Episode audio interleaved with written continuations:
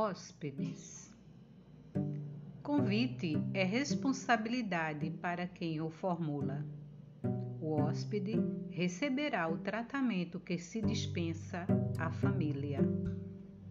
Nenhum amigo, por mais íntimo, tomará a liberdade de chegar à residência dos anfitriões a fim de hospedar-se com eles sem aviso.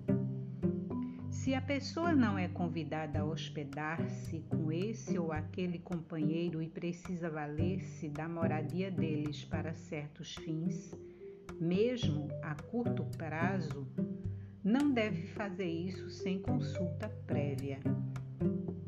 Se alguém procura saber de alguém quanto à possibilidade de hospedagem e não recebe resposta, procederá corretamente buscando um hotel de vez que o amigo consultado talvez tenha dificuldades em casa que, de pronto, não possa resolver. Um hóspede, para ser educado, não entra nos desacordos da família ou do grupo que o acolhe. Em casa alheia, Necessitamos naturalmente respeitar os horários e hábitos dos anfitriões, evitando interferir em assuntos de cozinha e arranjos domésticos, embora seja obrigação trazer o quarto de dormir tão organizado e tão limpo quanto possível. Grande mostra de educação acatar os pontos de vista das pessoas amigas na residência delas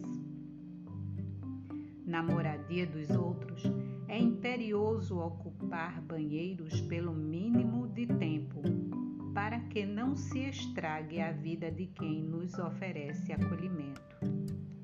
Fugir de apontamentos e relatos inconvenientes à mesa, principalmente na hora das refeições. O hóspede não se intrometerá em conversações caseiras que não, não lhes diga respeito.